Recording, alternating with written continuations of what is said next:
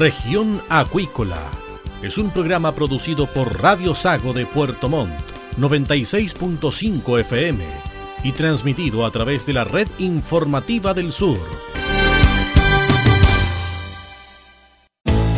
CIBA, Centro de Investigaciones Biológicas Aplicadas, cuenta con laboratorios especializados y capital humano de calidad para contribuir al desarrollo de una acuicultura sustentable. Nuestro compromiso es entregar confianza y calidad. CIBA, Centro de Investigaciones Biológicas Aplicadas, Ciencia aplicada en acuicultura. Visítanos en www.ciba.cl.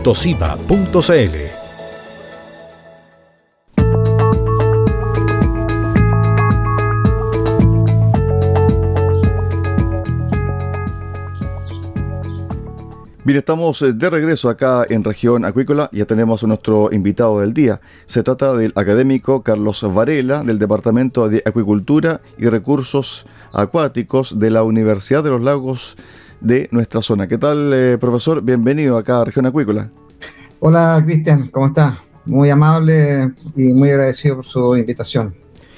Bueno, la acuicultura es un rubro con un tremendo potencial en nuestra zona. Se dice que vamos a ser actores relevantes con respecto a los alimentos azules para la gran crisis que también se avecina, la crisis alimentaria. Entonces, diversificar un poco el rubro acuícola es tarea no solamente de la gente que se dedica a esto, a esto desde el punto de vista comercial, sino que también a los investigadores, a los científicos, Carlos.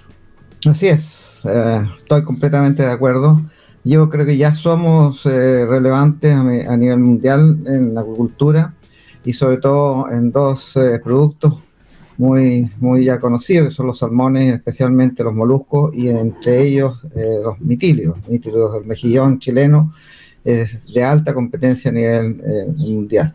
Sin embargo, también es cierto que solamente hemos podido masificar los productos y la masificación tiene que ver también con, por un lado, por, con los precios que pueden haber internacionalmente o nacionalmente, pero también tiene que ver con la base de información que pueda sostener una cierta, una cierta industria.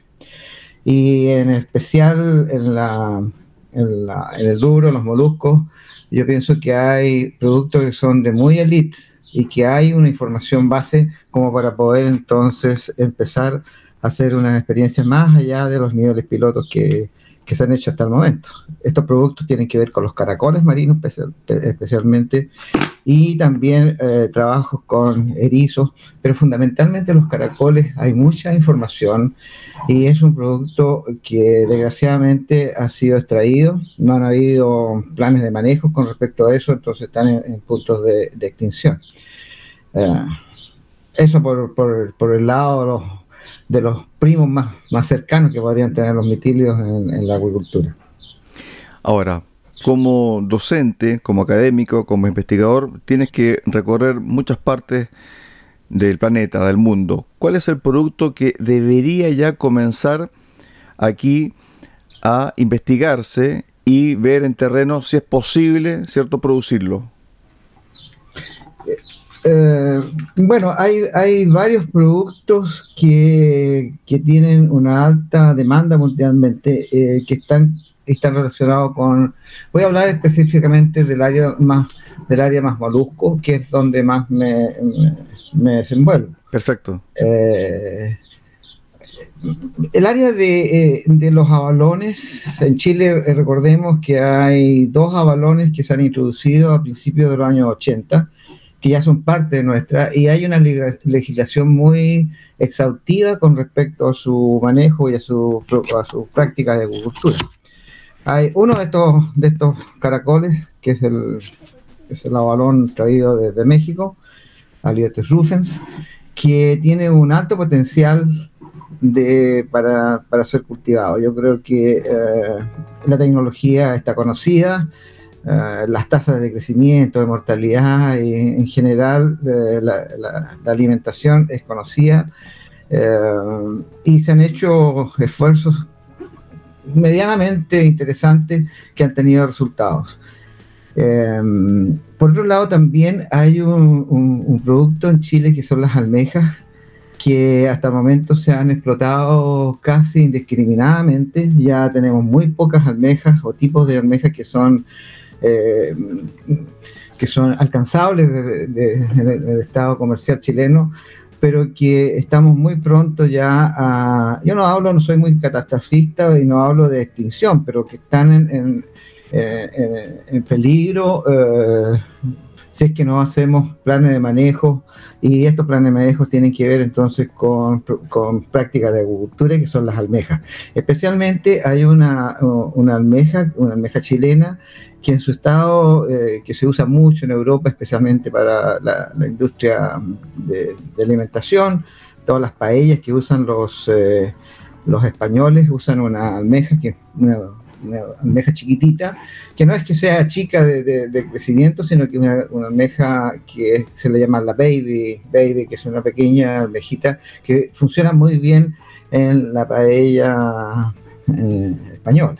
Ese es un producto que también nosotros deberíamos eh, potenciar desde el punto de vista de la investigación y del apoyo de la industria a esa, a esa a esa información que hay, que está dirigida, que está, se está trabajando en eso, que está dirigida fundamentalmente al área de producción. Hay un recurso que cuando uno era niño y se acuerda, lo sacaba prácticamente a muy pocos metros de la orilla del mar. Se trata de la macha. Mm, así es. ¿Qué pasa con este producto? Mire, la marcha es un, bueno, primero dos, dos, cosas sobre la marcha. Es cierto, eh, hace unos 20 o 30 años usted iba a las playas de acá, de, la costa, de, Valdivia, Osorno, y era muy común eh, hacer este ejercicio con el pie y encontrar muchos, muchas, muchas, muchas eh, machas. este es un animal que, que vive enterrado en la arena y al, vivir enterrado en la arena está eh, propensa a los cambios que hay durante el año en estos movimientos de la arena. Y por lo tanto estos bancos, estos, estas agrupaciones de animales se van moviendo no solamente para encontrar una mayor alimentación, sino que se van moviendo también en los periodos de movimiento de, de, arenas que son propios, propios de un ciclo anual, ya que eh, en en invierno hay un fenómeno de erosión, es decir, el mar con su violencia es capaz de sacar una gran cantidad de toneladas de arena y modificar todas las playas, pero esa arena después se devuelve a la playa y se llama un periodo de agresión, es decir, que deja, uno va en el verano y dice, ah, la playa no se ha movido, pero si por una casualidad va en invierno, se pregunta en la misma vez, esta roca, ¿por qué está aquí? ¿De dónde llegó? No, es que sacó arena y eh, después la puso. Eh, eh, son movimientos que son rutinarios y son conocidos en todo el mundo. Y la macha está propensa también a esa situación, por lo tanto se mueve. Ese es un factor. El otro factor es que ha habido una presión porque es un animal muy exquisito y muy fácil de poder extraer. ¿ah? Eh, con el pie o con el, cuerpo con agua a la rodilla, bastaba entonces eh, encontrar eh, este, este, producto en grandes cantidades. Por otro lado, no hay mucha información, no hay mucha información sobre su, sobre su ciclo vida. Eh, este es un animal que tiene una reproducción externa, es decir, se liberan espermios y óvulos y se encuentran en el agua y ahí hay una larva que, eh, que, la, que, nada en el mar y que luego entonces tiene que fijarse en, esto, en, este, en, la arena para alimentarse y para poder buscar entonces alimento dentro de su intersticio de donde vive. Y de eso hay muy poca información y la información que hay está sesgada fundamentalmente a, bajas producciones. Hay más información de esto en la zona norte, que es donde aún quedan bastantes bancos de, de macha, sobre todo en la zona de Coquimbo hacia el norte, y que está asociado también a áreas de manejo hay muchos bancos que fueron eh, concesionados a, sindicatos pescadores y ellos están en, eh, eh, responsabilidad de poder hacer su manejo de acuerdo a la, a, la, a la, normativa que hay. No recordemos, recordemos que incluso hay unos, juicios ahí de, que tienen que ver con, con, con una empresa de telecomunicaciones donde pasan, pasaron cables por esa zona Em, y, se, atribuye entonces, algunos estudios lo atribuyen, los pescadores lo atribuyen que la pasada de esos cables entonces provocó unas variaciones inmensas de este animal y provocando alta mortalidad. Entonces, eh, em, yo creo que el recurso Macha hay que cuidarlo desde de su punto de vista, donde está los bancos naturales, la ubicación, los movimientos que tenga eso y toda la información de protección sobre eso. Mientras entonces hay una base de investigación para poder eh, buscar la, tecnología de su cultivo masivo y que también sea eh, posible industrializar, porque no podemos hacer un, un, de, un alta eh, costo que vaya más allá del propio costo que tenga el producto. Hablaba el otro día con un colega suyo, Patricio Díaz, y me decía, lo que tenemos que hacer los científicos, los investigadores, es llevar nuestro trabajo a las caletas, a los pescadores, al trabajador, a la trabajadora de mar. ¿Por qué? Porque él me decía, pasa que muchas veces he llegado a las caletas a mostrar un tema y todos los pescadores ya tenían la respuesta para el problema. Que es producto de esto, que vino tal nave, que ocurrió tal cosa. Y como que ponen en duda, ¿cierto?, la tarea del investigador o su trabajo. Pero finalmente, cuando él está ahí y le explica, desde el punto de vista científico, del porqué de los hechos, cambia la mirada de ese hombre de mar. Carlos. Yo tengo la misma impresión, exactamente la misma. Ahí eh, em, hay que hacer una, fuerte autocrítica al sistema universitario en sí, eh, y voy a hablar en términos generales. Eh, durante muchos años las universidades nos hemos mantenido enclaustradas en este propio discurso que se llama el claustro universitario, que es, como una élite que hemos eh, construido nosotros mismos, por eso que eh, eh, yo soy parte de eso. Y hemos hecho una mala comunicación con el exterior, una muy mala, primero que antes se llamaba la extensión universitaria, y día se, tiene, tiene más baja hacia la comunicación y a la integración con la comunidad. Pero a los científicos en especial, nos cuesta trabajar con, nuestros pares, y estos pares tienen que ver con los pescadores, tienen que ver con los sindicatos, tienen que ver con los industriales. Los industriales nos ven como una cosa rara que lo único que quiere es ir a buscar dinero, y los pescadores nos miran también como unos bichos raros que van a decir algo que ellos saben. Lo único que hay es que la sapiencia del, del pescador tiene que integrarse para tener una explicación creíble finalmente con la sapiencia del académico. Y esa, esa es la comunicación que eh, tenemos que encontrar.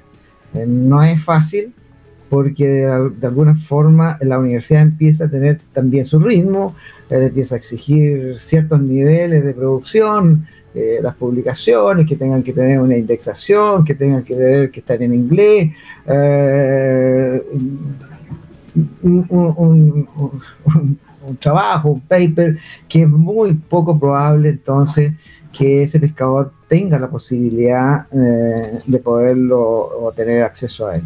Entonces ahí hay una, hay una brecha, hay una brecha comunicacional y dedicación de los científicos también a lo que, a lo que nos debemos, que finalmente son los ciudadanos los que nos pagan el sueldo todos los, todos, todos los meses, por lo menos en, el, sistema público, así lo veo yo. Claro, la pregunta iba encaminada también para este, para este momento que estamos viviendo. ¿En qué sentido? Cambio climático, crisis migratoria y también crisis alimentaria. Y donde aparentemente una de las respuestas positivas para enfrentar estos cambios bruscos es la alimentación o los alimentos azules. ¿Cuánto puede incidir Chile, especialmente nuestra zona, en el aporte que podría darse con respecto a la alimentación azul para enfrentar esta crisis que se nos avecina? Bien, si definimos como una alimentación azul la menor intervención del hombre posible, desde el punto de vista de, la agricultura, ¿no es cierto? Exacto. yo pienso, y estoy seguro de eso, de que el producto más azul que podemos generar en Chile es, es la, la viticultura. la agricultura base y la que tiene menos intervención del sistema y que tienen mayor eh, captación del sistema son los productores primarios. Y los mitilios son los productores primarios, ¿ya? O los consumidores primarios, perdón. Ya que los productores primarios son las, las microalgas o las algas, de las que se alimenta directamente el, mejillón. Por lo tanto, no hay una intervención del hombre en ese sistema. Todo el sistema de agricultura de mitilios que tenemos hoy día se basa en alimentación propia del sistema y también en crecimiento propio del, sistema. No hay una intervención. Lo único que se hace la intervención es ofrecerle sustratos y ofrecerle algunas comodidades para que el crecimiento sea rápido y después para que produzca la cosecha. Entonces, hay, que, hay un principio básico en esta, en, esta, en esta situación. Fíjense que si de un kilo de producción primaria, esto es microalgas o algas que, produce la, fotosíntesis, se alcanza a producir solamente un 10% en biomasa en la segunda línea, en, la segundo, eh, el segundo escalón de la, de la cadena trófica. Esto es entonces que de un kilo de microalga solamente podemos alcanzar 10 gramos de mitílicos. Esa es la, relación, más o menos, pero se cumple esa regla de 10% en todos los, niveles. Si nosotros vamos subiendo, imagínense un, productor terciario como son un salmón, alcanza para producir un kilo de, salmón, eh, necesitamos, eh, no sé, la, relación llega a ser de, de un orden de magnitud, o sea, el 0,1% de un kilo de microalgas para producir 0,1% de biomasa de un, salmón. Entonces, siempre, del punto de vista de la agricultura, si nosotros queremos alimentos azules, llamémoslo así, vamos a tener que echar el ojo a todos los, los recursos que nosotros tenemos que estén en el primer escalón de la cadena trófica del consumidor. es decir, disculpe, es decir, esta economía de pequeña escala en el fondo, donde están los hombres de mar. Así es, así es. Eh, me estoy refiriendo específicamente a todos los productos filtradores. Almejas, machas, choritos, zapatos, cholga. Eh, se me pueden escapar algunos, algunos otros. Erizos, también productores, consumidores primarios. Eh, y donde la, intervención del hombre tenga lo menos posible, porque las tendencias hoy día, siempre cuando me entrevisto con, con, algún industrial que está eh, implicado porque tuvo una baja producción o porque, ah, no sé, eh, eh, hubo poca captación en su lugar de, de, de viticultura, eh, la pregunta es como, ¿qué podemos hacer para hacer un hatch? Entonces mi respuesta siempre, olvídese de un hatch. Un hatch se hace solamente para, para, especies que son muy complicadas y que tienen un alto costo en, en, la, en, la, venta, porque, porque son animales de alta producción y también son animales de un altísimo costo. Y nosotros tenemos en el sur un hatcher propio, o sea, el seno roncaví es un hatcher enorme que lo tenemos para, casi exclusivamente para cultivar eh, el mexicano chileno, el chilense. Eh, ya estamos llegando, me parece mucho, que ya a las 500.000 toneladas al año, entonces eso es una, es una cantidad de alta competencia a nivel mundial. Yo creo que estamos en el primero o el segundo, o máximo el tercer lugar, sacando a China, por supuesto, de productores de, de en el mundo. Además también, eh, Carlos, es que se vislumbra que el 2050 tres cuartas partes del planeta va a consumir al día algún producto de la acuicultura y de la mitilicultura. Tremendo. Así es. Así es. Así es. y en general, en, general, eh, bueno, eh, esa es otra otra gama también que hay que en Chile hay una muy baja, una muy baja relación de alimentación en base a productos provenientes del mar. Eh, si nosotros vemos las estadísticas generales de producciones, de, de, extracción, de moluscos, peces en general, todos los recursos naturales que vienen de, ríos y mares, eh, somos capaces de, eh, o tendríamos la capacidad de comer cercano a los 100 kilos de peces y mariscos al año. Y, en realidad consumimos menos del 10%, menos de, 10 kilos. Entonces hay 90 kilos que eh, no, no, está claro, o sea, claramente esto se va hacia el exterior. Pero nosotros somos un país de una costa maravillosa, de alta producción, propensa muy con buenos manejos, muy pocas enfermedades masivas y que podemos entonces no solamente eh, eh, crecer en esta, en esta malla de alimentación propia, sino que también ser una base de alimentación para el resto del mundo. Claro, ahí se da la paradoja que teniendo costas, teniendo alta producción, ciencia, alto nivel de producción, eh, el consumo interno es muy bajo en comparación, por ejemplo, con nuestros vecinos del Perú, que realmente tienen una alta incidencia alimenticia en productos eh, del mar. Ahora bien, con respecto a la ciencia de regiones, ¿cómo está la región de los lagos? ¿Cuál es el aporte desde la región en base a la ciencia? Mire, eh, eh, voy a hablar de, específico de, la Universidad de los Lagos. La Universidad de los Lagos fue la primera universidad, antes que se llamaba Universidad de Lagos, se llamaba Instituto Profesional, y antes era una sede de la Universidad de Chile, recordemos eso. De ahí nació toda esta, esta idea de, que la Universidad de Chile fuera una sola y que tuviera entonces distintas sedes en las regiones pero estas que no fueran a mirar que fuera una Universidad de Chile chiquitito, sino que fuera dirigido a, resolver los temas de, eh, de, la región. Las sedes del norte tenían que ir a, resolver los temas de la minería, los de la zona central de agricultura, en el sur todo lo que tenía que ver con las pesquerías. Eh, visto de ese, de, esa, de ese punto de, observación, eh, la Universidad de los Lagos fue la primera universidad del país que creó porque no quiero poner la palabra inventora, porque no, existe, no tengo otra relación, eh, la carrera de ingeniería en agricultura. Pensando justamente en resolver los temas de, eh, de lo que es el sur de Chile. Eh, si nosotros miramos la Universidad Austral, en gran parte fue desarrollada para poder resolver los temas agropecarios de la zona. Y eh, en Osorno estaba esta universidad que tenía que mirar hacia el mar.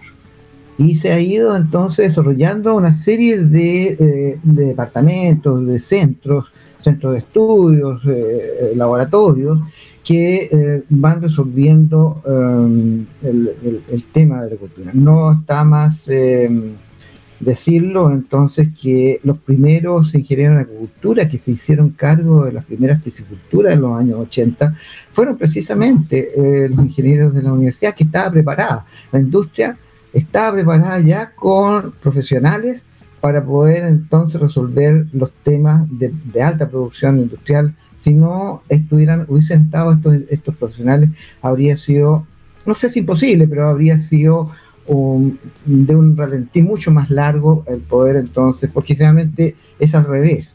Se produce la industria y luego vienen los, los, profesionales. Aquí era que estaban los profesionales y se generó la, industria. Y en la agricultura eh, pasó exactamente lo mismo. Nosotros en la universidad tenemos muchos cursos que van orientados entonces a los cultivos de moluscos, los cultivos de peces, a los cultivos de algas. Eso es, eso es nuestra, eh, nuestra gran fortaleza. Y eh, la preparación de estos pregrados, entonces, también tiene que ver eh, la, investigación. Nosotros siempre estamos eh, con una alta tasa de, proyectos, básicamente los concursos nacionales y locales. Y estos están en, un 80 o 90%, diría yo, están orientados a resolver los problemas de la cultura de la zona. Bueno, Carlos, creo que hemos tenido prácticamente 25 minutos de conversación de gran aliento y donde claramente uno, uno se da cuenta del avance, el desarrollo que ha tenido el rubro desde los 80 en adelante y donde no solamente es eh, la acuicultura ligada al salmón, sino que también hay una serie de otros productos que son estrella incluso en mercado internacional, eh, Carlos. Sí, así es, así es. Bueno, tenemos un gran potencial, tenemos científicos, tenemos equipamiento, tenemos inversión. Lo que nos falta, creo yo, Carlos, es el consumo interno y una producción 2.0. Así es. Yo creo que hay, eh, coincido con, con, usted en, eh, en, lo que acaba de decir. Es decir, eh, falta ahí entonces que un poco se alineen los, gastos para que podamos entonces hacer una, una, sinergia. Yo creo que hay un componente de apoyo estatal a todos quisiéramos que fuera más, pero lo hay. Eh, uno cuando visita los países no siempre es así. Eh, hay una, hay una conciencia en la ciudadanía, hay una esperanza de que esto pueda crecer fuertemente.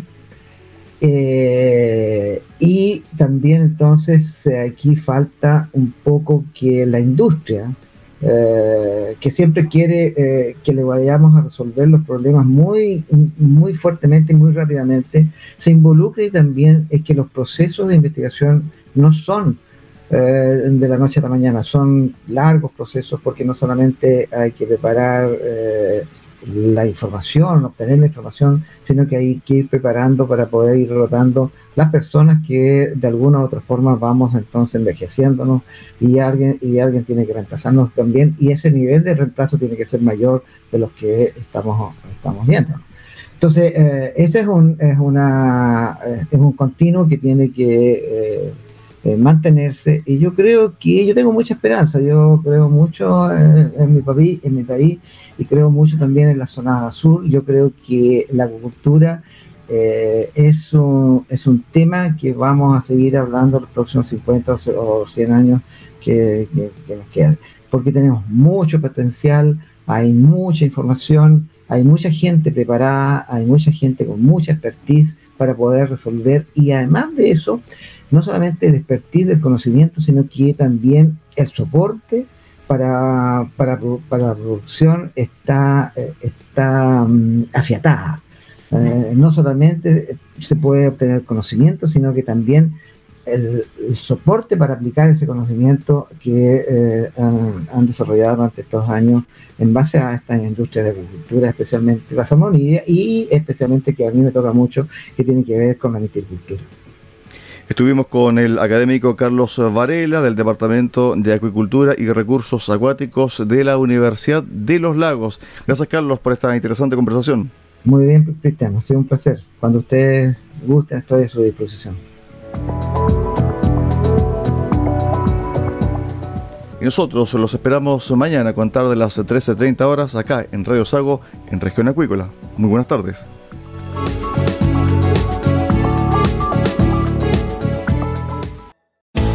Centro de Investigaciones Biológicas Aplicadas CIBA, Ciencia Aplicada en Acuicultura. Entregamos confianza y calidad para una acuicultura sustentable. Contamos con un capital humano avanzado y equipamiento especializado. CIBA, Centro de Investigaciones Biológicas Aplicadas, Ciencia Aplicada en Acuicultura. Visítanos en www.ciba.cl.